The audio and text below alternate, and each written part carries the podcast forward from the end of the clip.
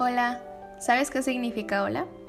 Oxford English Dictionary Online relata que está relacionada con la etmiología alemana, donde fue utilizada hace siglos para saludar especialmente a los barqueros. Pero bueno, no estamos aquí para hablar de los alemanes o de barcos, pero ¿a poco no cuando digas la palabra hola vendrá a tu mente o un barco o un alemán o incluso este podcast? Así funciona la memoria operativa. Te explico. Esta memoria está ubicada en los lóbulos prefrontales, que están en la cabeza, para ser exactos, o coloquialmente, atrás de la frente.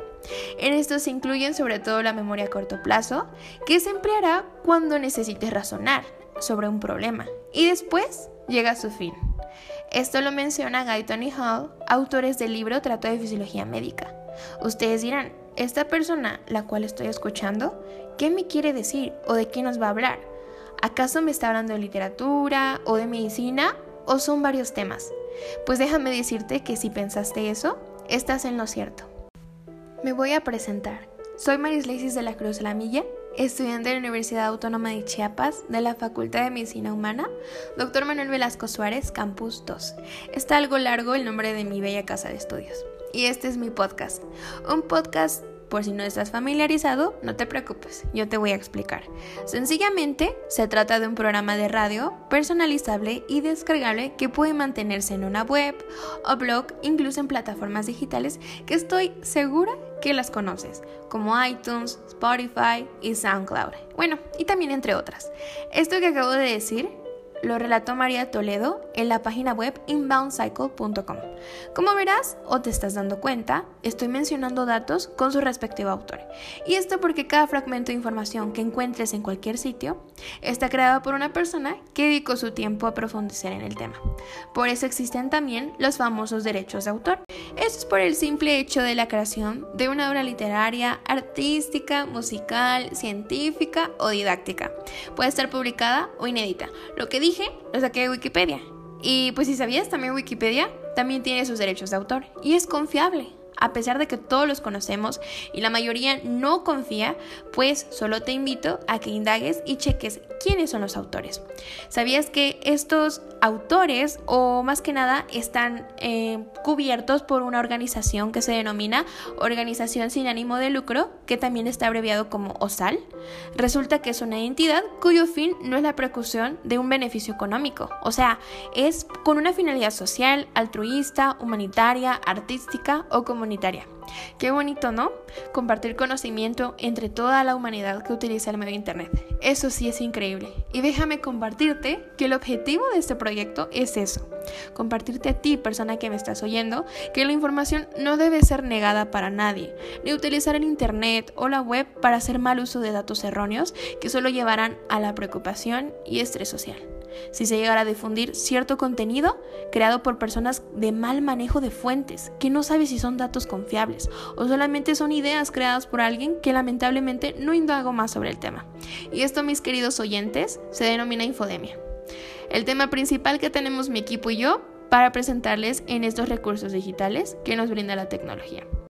Nuestra organización se llama el tren de la información, donde abarcaremos ciertos puntos de por qué es inadecuado que permitamos que esto siga en pie. La infodemia, como tal, si se dan cuenta es una palabra compuesta. Tiene la parte de info, o sea, información, y el sufijo de epidemia. Entonces se refiere a que es una abundancia de datos que se difunden con un rápido resultado, por los medios de comunicación que tú conoces, Facebook, Instagram y WhatsApp, las más comunes. ¿A poco no has recibido miles de mensajes durante la pandemia del coronavirus, publicaciones en Facebook o Instagram que realmente es un exceso. Esto genera el estrés social. Cuando todo comenzó, en las fechas de marzo, cuando en México se estableció la cuarentena, nadie sabía realmente qué estaba sucediendo. Fue algo que nos tomó de sorpresa, que aunque en China a finales del 2019 ya sabían de este virus, aquí todavía en nuestro país no se sabía en su totalidad fue algo que impactó a la sociedad. Cuando empezaron a alertar a las personas en dejar las escuelas, dejar los espacios de trabajo, se incluyó el distanciamiento, el uso de cubrebocas, hasta evitar salir de tu casa. Información que vino por parte de la Secretaría de Salud, pero aparte se comenzaba a propagar millones de contenido del COVID-19, información de todas partes que nadie te aseguraba si eran fuentes confiables o certificadas por alguna asociación como la OMS. Pero al ver que era algo nuevo para nosotros, que el miedo era una respuesta normal al enfrentarnos a lo desconocido, era algo inevitable. No creer, al menos en una de estas publicaciones o mensajes de texto, o escuchar cosas en la radio, televisión, incluso tu propia familia, al dialogar sobre este tema tan fuerte y promiscuo. Cuando la preocupación invade tu salud mental, nuestra respuesta inmunológica responderá de tal forma que nuestro organismo busque la manera de sentirnos mejor. Es por eso la facilidad de crear contenido donde utilizaron nuestra necesidad de querer sentirnos tranquilos, en paz, calmados. Así que fluyó la información, que se convirtió en exceso. ¿A poco no viste sobre las cantidades de recetas, sobre tés o infusiones que aseguraban prevenir la enfermedad? Incluso personas te podían hasta recetar un medicamento sin ser médicos.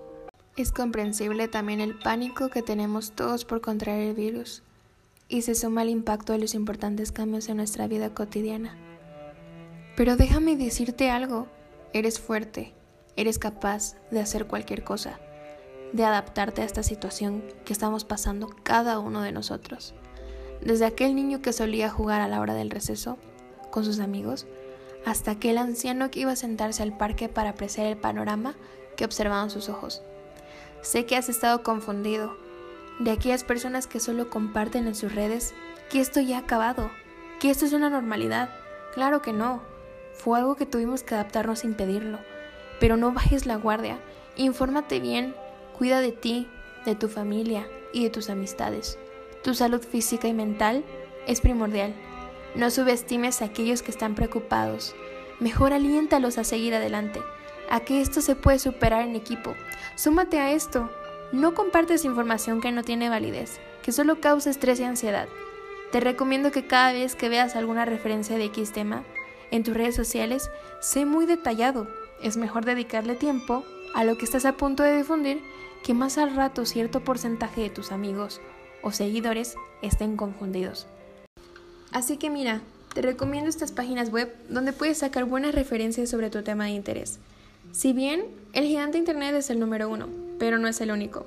Por suerte, hay varios especializados en diferentes áreas, como quienes Google Académico, que es muy bueno por cierto, Chemedia, Beam Research, Academia.edu, Riddlesy, Cielo, que es de las más famosas bibliotecas en línea.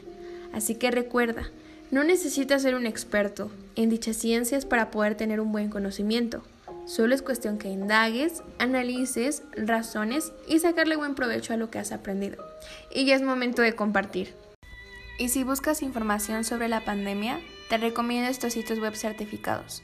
La OMS, que es la Organización Mundial de la Salud, CDC, Centro para Control y Prevención de Enfermedades, y para México puedes checar las actualizaciones más recientes de la Secretaría de Salud y buscarlo como saludgobierno.mx. Así que recuerda, los seres vivos tenemos una gran capacidad de comunicación. El habla es una cualidad. La tecnología combinada con esa capacidad te hace ser brillante, porque de eso se trata las tecnologías de información y comunicación usar este medio para poder expandir horizontes, llegar a distancias largas y hacer de nuestra mente un extenso conocimiento. Porque recuerda, el conocimiento es un poder bueno, claro, cada vez que lo con un bien común, para ayudar y crear un mundo mejor.